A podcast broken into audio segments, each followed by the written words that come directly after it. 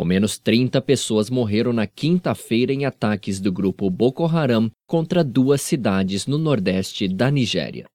As cidades de Talaimakalama e Gatamawa foram inteiramente incendiadas e destruídas pelos islamitas.